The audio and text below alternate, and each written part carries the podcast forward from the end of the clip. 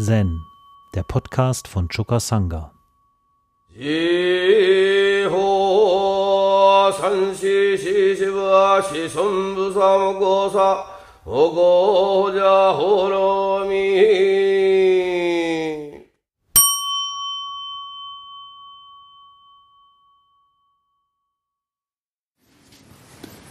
Henshu Sho, der zweite Stand. Das Richtige mitten im Einseitigen. Das Aufrichten der Neige. Der zweite Stand, wir befinden uns wiederum auf der Ebene des Erwachens oder des Erwachtseins, nicht auf der auf dem Weg dahin. Wir sind natürlich auch immer unterwegs dahin, aber ähm, es geht um diesen zweiten Stand des Erwachens oder des Erwachtseins. Und da steht am Anfang ein Gedicht. Äh, in der Übersetzung von Gundert heißt es da, das Morgenrot schwand. Der Greisen kommt der alte Spiegel zur Hand. Prüfend sieht sie sich ins Gesicht. Das ist ja gar nicht wahr. Lass ab vom Zweifel am eigenen Kopf, statt in den Spiegel zu sehen. Und in der Übersetzung von Sekida heißt derselbe Vers, in der Dämmerung findet die alte Frau den Spiegel von früher, direkt und ganz innen, doch nichts Besonderes. Es ist nicht vonnöten, dein eigenes Gesicht zu suchen. Äh, dieses Gedicht knüpft an an zwei unterschiedliche ähm, Wahrnehmungsweisen. Die Greisin, die in den alten Spiegel schaut und prüfend ihr Gesicht anschaut, die hat bereits den inneren Spiegel der Weisheit, das heißt ihr eigenes Selbst entdeckt. Wir nennen das das eigene Selbst, das, was von Sho in uns hineinragt. Wir können das bemerken, dass wir damit in Resonanz sind. Ja? Das heißt, diese alte Frau die schaut sich da im Spiegel an und alles, was sie da sieht, runzeln, weiße Haare, äh, ihr Gesicht, so wie es jetzt verfasst ist, kann sie anschauen als das reine So-Sein. Sie muss das nicht persönlich nehmen. Sie muss nicht sagen, oh Gott, das bin ich. Nein, sie schaut da rein und sie nimmt das, was sie sieht, als gegeben so an. Das So-Sein annehmen. Das ist diese Sicht auf die Wirklichkeit. Und dieses mit dem So-Sein sein können, das ist das, was wir positives Samadhi nennen. Wir sind mit dem so, wie es ist. Bei Samu können wir das wunderbar äh, erleben. Ja? Wir gehen mit dem, was da ist. Wir fegen mit dem Besen, den wir da bekommen den wir uns geholt haben. Wir fegen den Boden, die Blätter, das Laub. Wir sind in einer Welt der vielfachen Erscheinungen Und gleichzeitig spiegeln wir uns in dieser Welt der vielfachen Erscheinungen und sind da nicht mit einem Identitätskonzept unterwegs.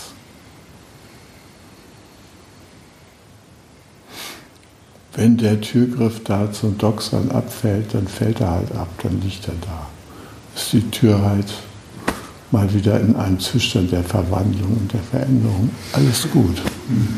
Ja, ich sage dann nicht, ausgerechnet, wenn ich die Tür anfasse, muss der Griff abgehen. Das ist nämlich die andere Sichtweise. Ja?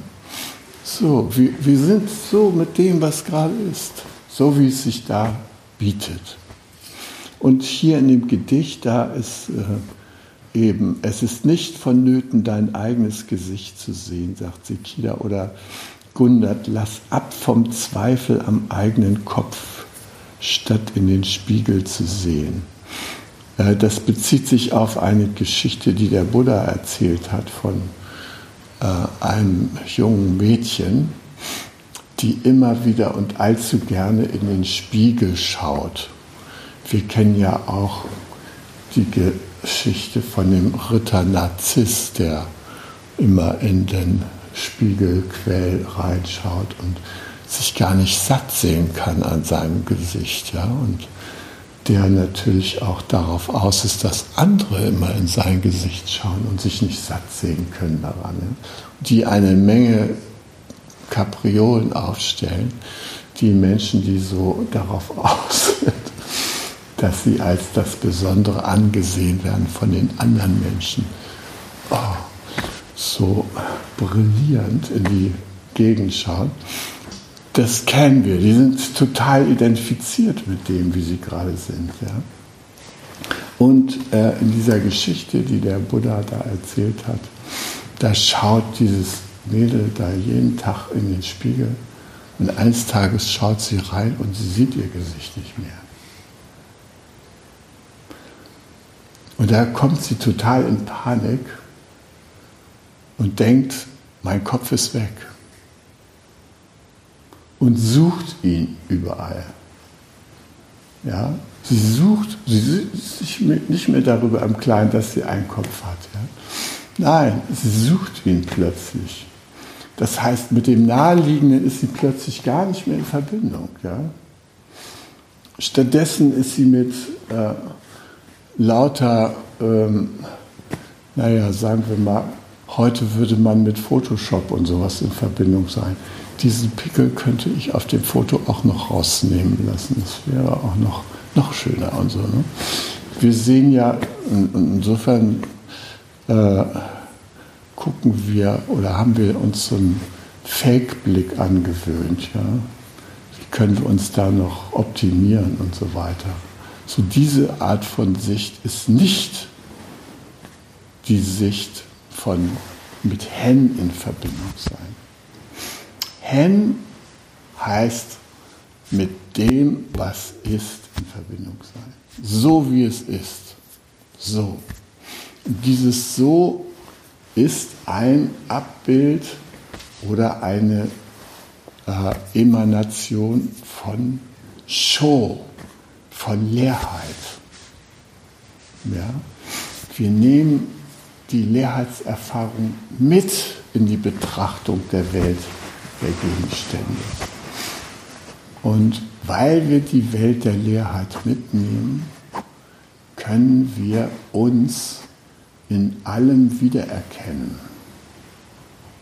Aber nur in dem Augenblick, wo wir nicht gehindert sind durch das Anhaften an, an der Identität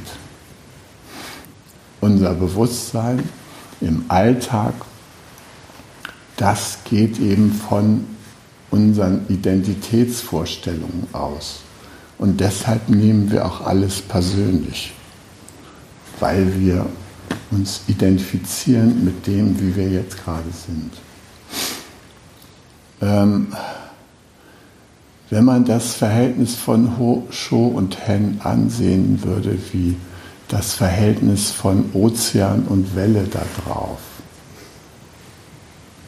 dann kann man auch diese beiden Sichtweisen sich klar machen. Die eine Sichtweise ist, man schaut auf das Meer der Wellen und das Spiel der Wellen und wie die Wellen gegen die Felsen anrollen und da aufschäumen und wieder Wasser zurückkehren. Oder man kann sich mit einer Welle identifizieren und dann lässt diese Welle, rollt da auf die Felsen zu und dann oh, ist sie plötzlich weg. Wenn wir uns so ansehen, wie so eine Welle, die als Erscheinungsform einfach durch das große Band des Lebensnetzes herrollt und wir sind damit identifiziert, dann ist der Aufprall auf den Felsen in unseren inneren Wahrnehmungen eine Katastrophe. Die Welle ist dann weg.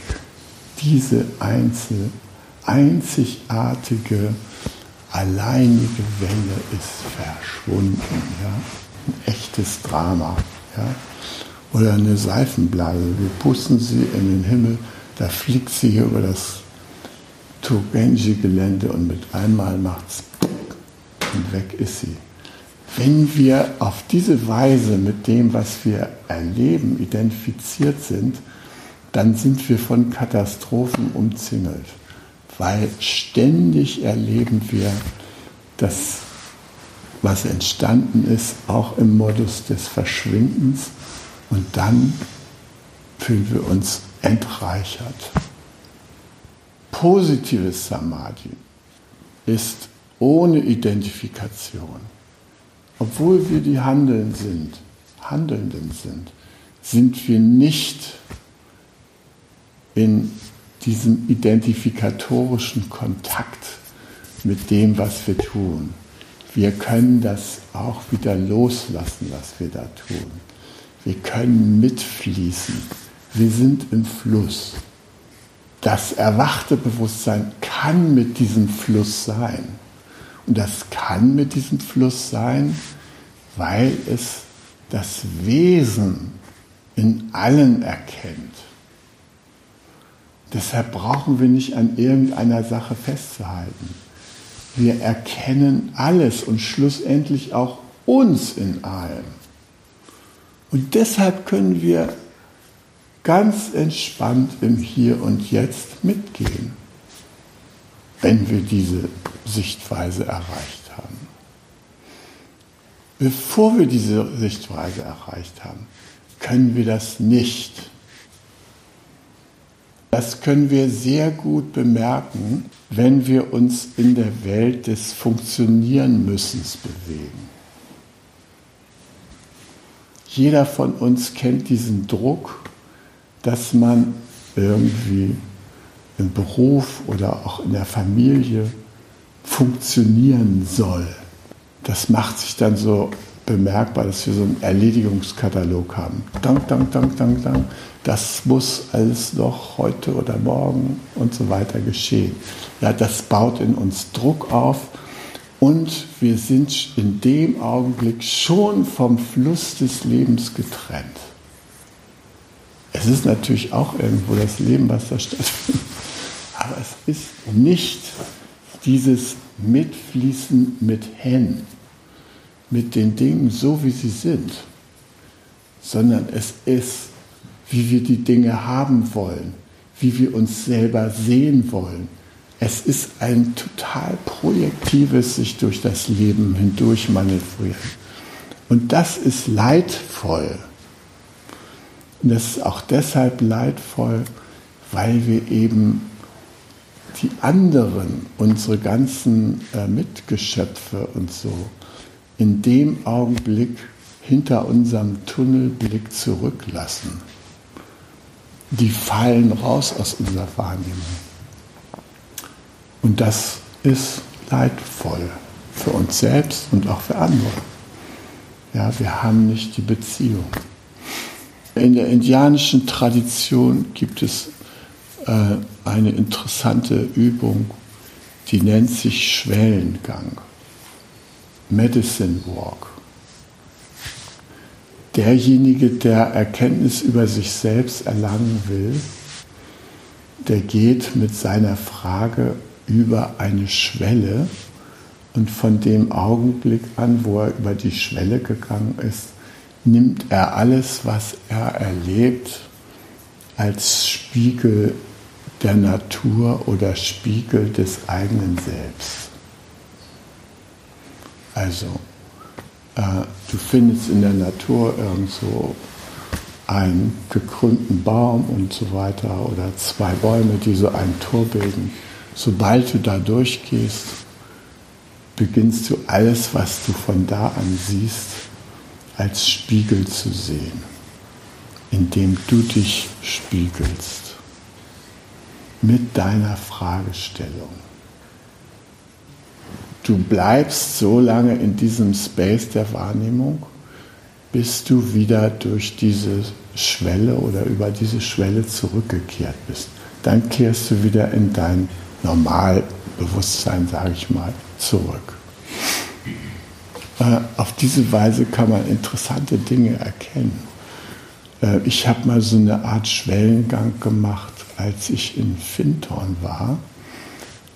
Da nahm ich teil an einem Seminar New Creation. Ich fühlte mich unglücklich mit meinem Funktionieren müssen als Rechtsanwalt. Irgendwie hatte ich den Eindruck, dadurch verliere ich den Kontakt zum, zum wirklichen Leben, zu dem fließenden Leben. Und äh, das war interessant, wie ich überhaupt da nach Fintorn gekommen bin, weil ähm, von Fintorn hatte mir immer meine damalige Schwägerin Gisela erzählt und die war Anthroposophin und ich war damals noch immer so ziemlich äh, orthodox link, linksorientiert. Und wenn die anfing, da mir vorzuschwärmen von den tollen Dingen, die man da in dieser Gemeinschaft erleben konnte, dann da habe ich nur gedacht, oh Gott, ja, dieser ganze abergläubige Kack da, den soll ich mir jetzt reinziehen. Und sie kam mit dem Finton-Programm und sagte, guckst dir wenigstens mal an. Und so, ich habe immer abgewinkt. Naja, und als ich mich aber in dieser komischen Krise befand, wo ich mit meinem Job nicht mehr so richtig glücklich war, weil er mich so zu vielen Funktionieren müssen veranlasste.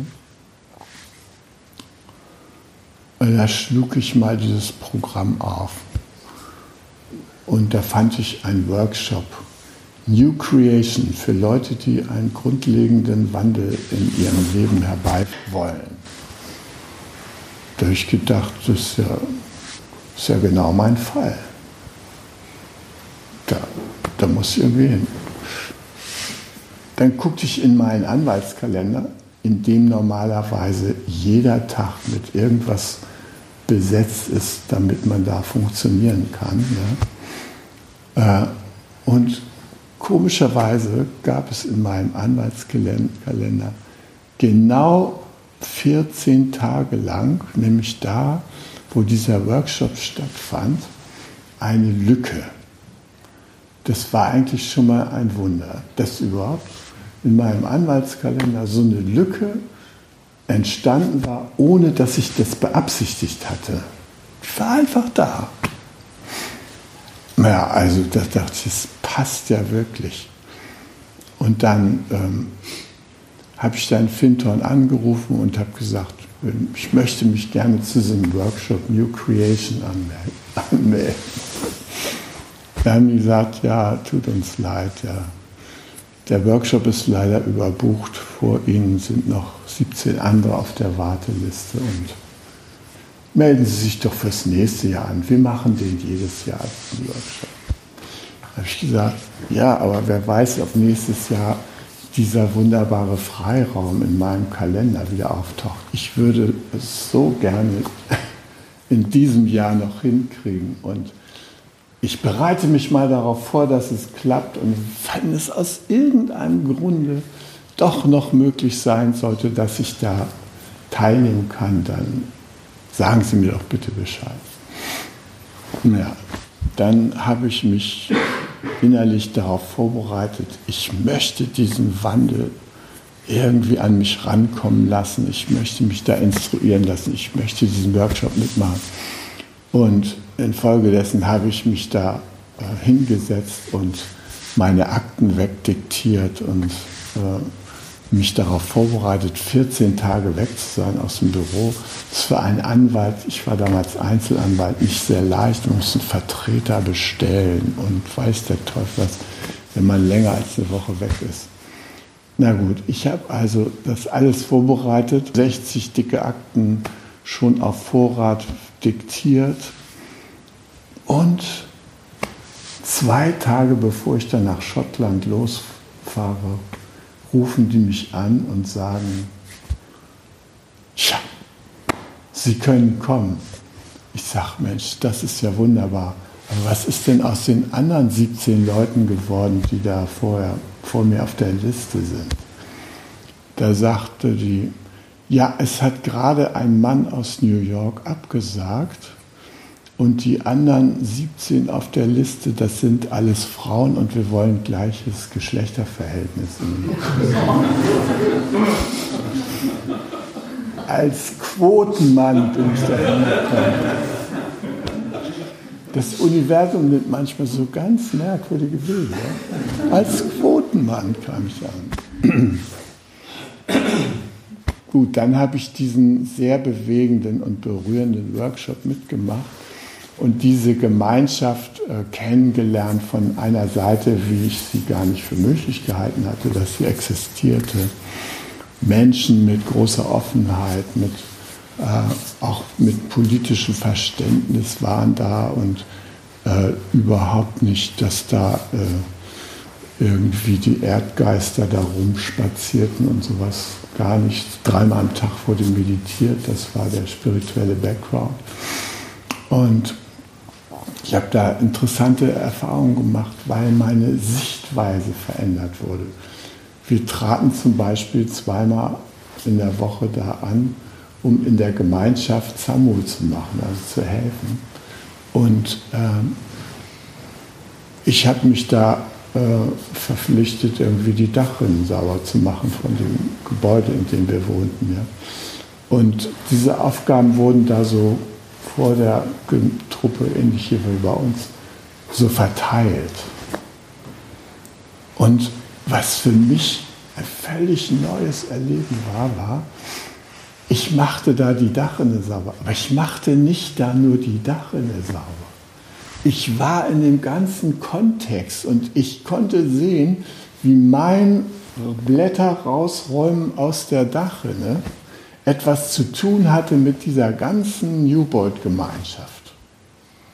Dass ich da auch agierte gleichzeitig für die Gemeinschaft. Man könnte sagen, für das ganze Universum. Ja? Es sah so aus wie so mein einzelnes Handeln, aber nein, es stand da viel mehr dahinter. Und das hat mich total ergriffen, diese Erfahrung. Dass man plötzlich in so einem Kontext operiert. Und da ist man nicht Christoph, der große Zampano, Strafverteidiger XYZ und so weiter. Hm. Du bist da einfach jemand, der seine Hände zur Verfügung stellt, so wie sie ihm die Natur geschenkt hat und einfach ein handelndes So-Sein, sonst nichts. Also das hat mich damals sehr bewegt. Und der Workshop hatte zwei Teile. Das eine war sozusagen ich und die Welt. Und der zweite Teil war die Welt und ich. Ja? Und der zweite Teil war natürlich irgendwo der wesentlichere Teil. Im ersten Teil wurde man mal abgeholt mit seinen ganzen Identitätsvorstellungen.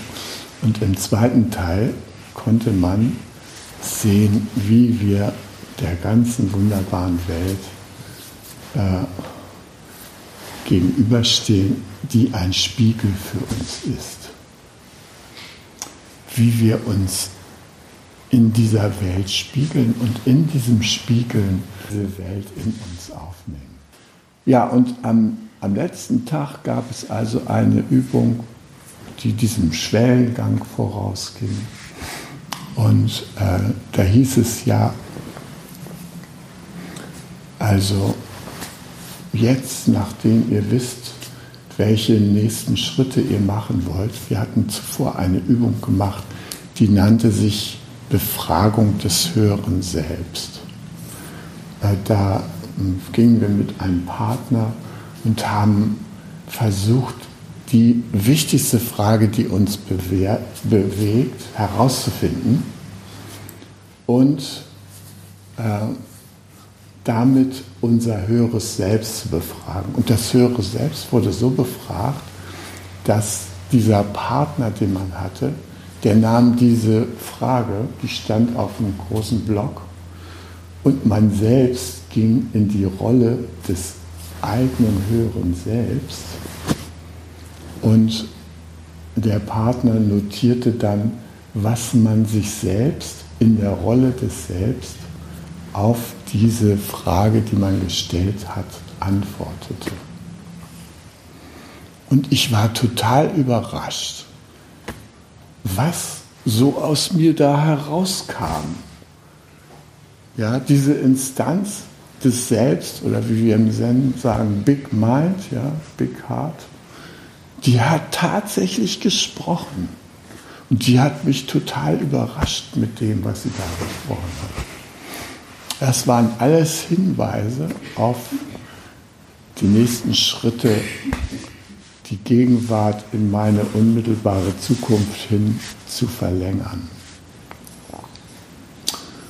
Und ich hatte da in Fintern noch so interessante Sätze gehört wie, das Problem ist die Lösung und wenn du deinem Herzen folgst, sprich deinem Selbst, dann werden deine Bedürfnisse sich erfüllen.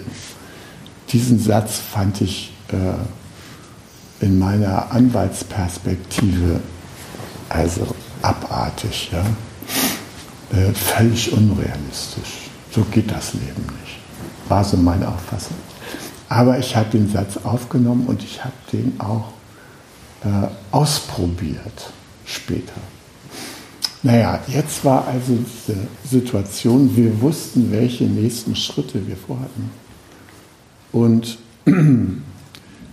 jetzt hieß die letzte Übung, gehe jetzt hier aus diesem Raum in die Natur, äh, lass dich führen und nimm die Natur als Spiegel. Und ähm, ich bin da rausgekommen und dachte, warum hier rund um das Gelände rumlaufen? Da steht doch ein Fahrrad, das nehme ich jetzt mal.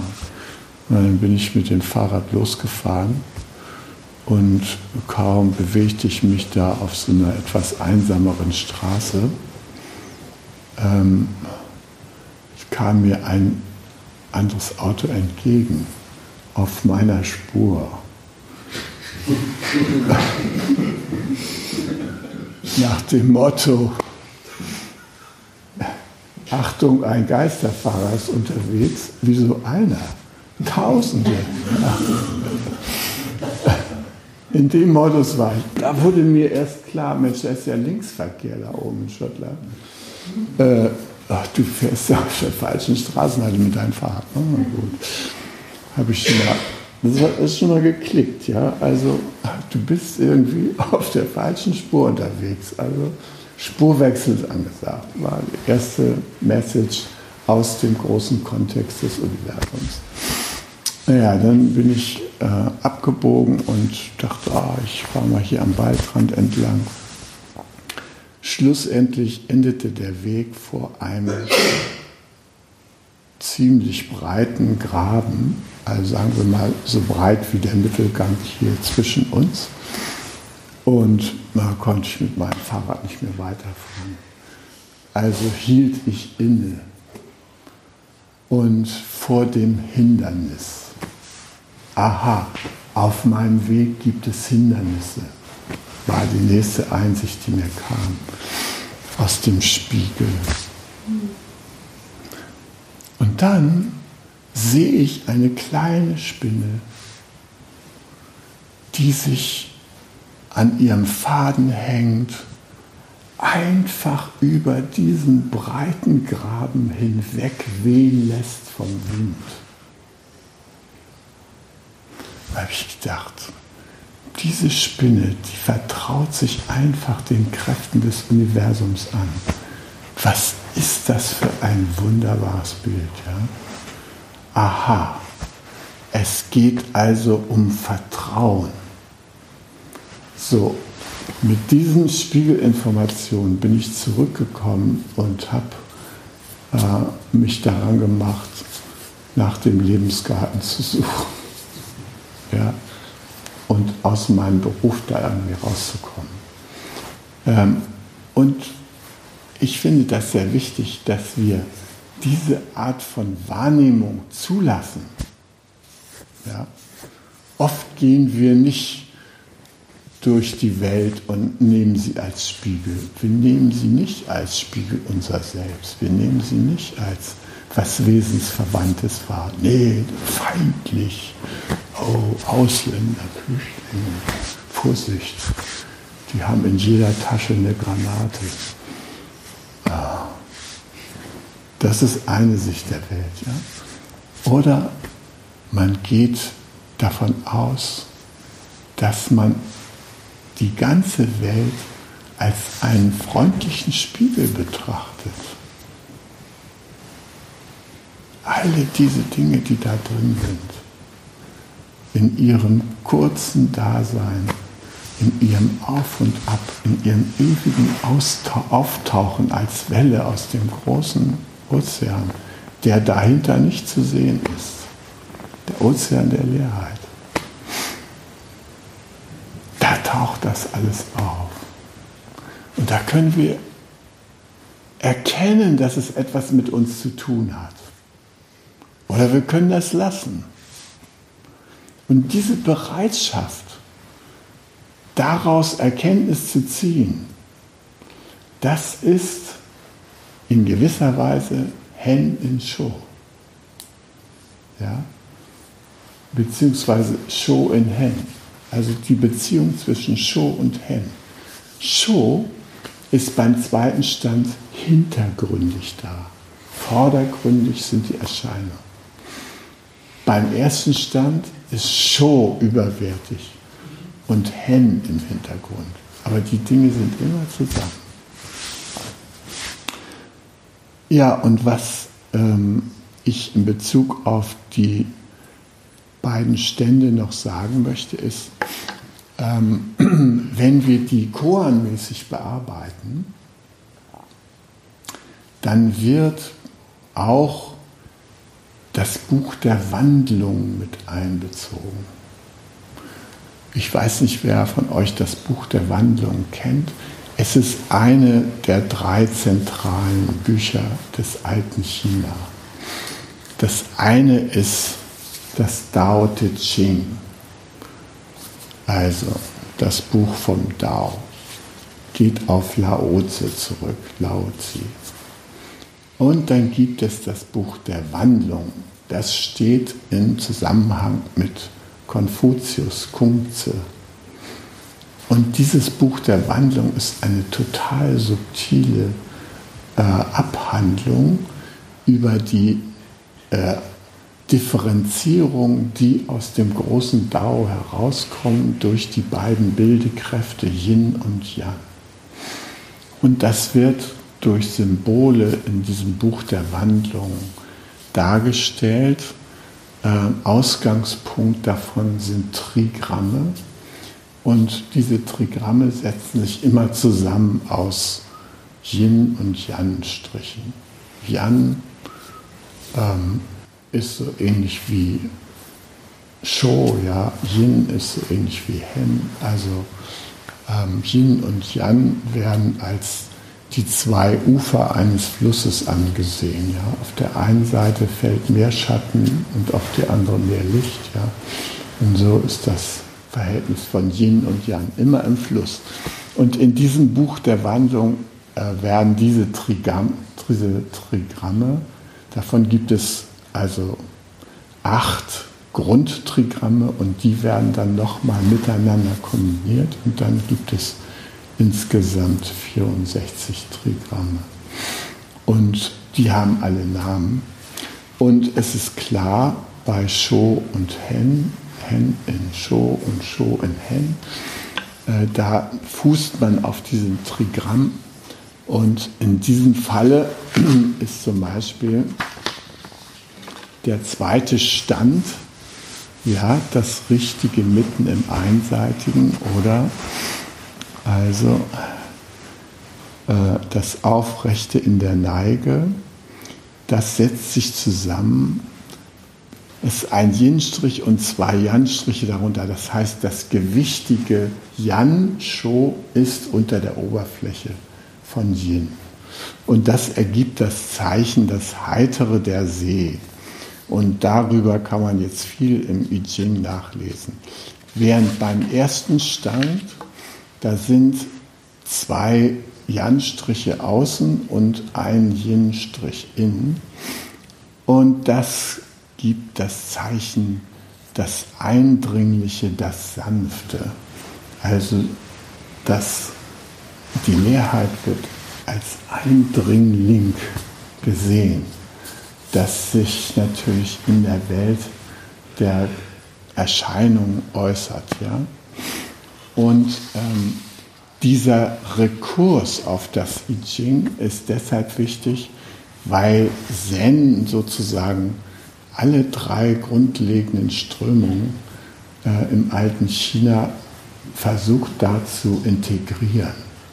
Nämlich das Dao, der Buddhismus kam in China an und hat sich in daoistischen Kategorien ausgedrückt. Also Dharma wurde mit Dao übersetzt. Ja? Und dann haben die Chinesen gesagt, ja, ist ja was Bekanntes, kennen wir hier schon. Ja? Äh, so konnte der Buddhismus da Zugang nehmen und Zen ist äh, die Integration des Dao in, das, äh, in die Lehre des Buddha. Und das Buch der Wandlung das ist halt verbunden mit Konfuzius und der chinesischen Staatslehre und Sittenlehre und ist auch eine Perspektive auf die Welt. Genauso wie die Lehre des Buddha, wie der Daoismus und wie eben der Konfuzianismus. Und in dem Bearbeiten der Gui versucht man diese drei Welten auch noch zusammenzusehen, integrativ. Und äh, als ich in China war, da gab es oft so ähm, Statuen mit drei weisen Männern. Äh, das waren, Jürgen, erinnerst du dich? Ähm, das waren äh, Lao Konfuzius und Bodhidharma die standen da so zusammen. Und äh, so als Symbole auf deren Philosophie fußen wir hier in China. Ja? Das fand ich sehr interessant, das zu sehen, dass die gemeinsam gesehen wurden. In der chinesischen Geschichte gab es immer wieder Auseinandersetzungen. Äh, äh der Buddhismus, das muss man ja hier weg rausnehmen, das ist doch was Fremdes oder sowas. Ja? Oder jetzt ist doch eigentlich mal angesagt Zucht und Ordnung nach Konfuzius und so weiter. Dann wurden die anderen zurückgedrängt. Aber die wurden nie eliminiert, sondern da wurden nur immer zwischendurch die Gewichte verschoben. Und für mich ist die chinesische Geschichte und Kultur eine enorme Integrationsleistung die haben da immer wieder Überwertigkeit von bestimmten äh, Phasen und bestimmten Schwerpunkten. Aber sie haben einen Umgang gefunden, ihre ganze Geschichte immer wieder mit einzubeziehen. Und dieser integrative Aspekt im Umgang mit der Geschichte, nämlich zu sehen, dass im gegenwärtigen Augenblick das alles präsent ist, das ist im Grunde genommen auch ein Verhältnis von Show und Hen. Hi. Zen, der Podcast, ist eine Produktion von Chokasanga e.V. in Kooperation mit dem Podcaststudio Paderborn.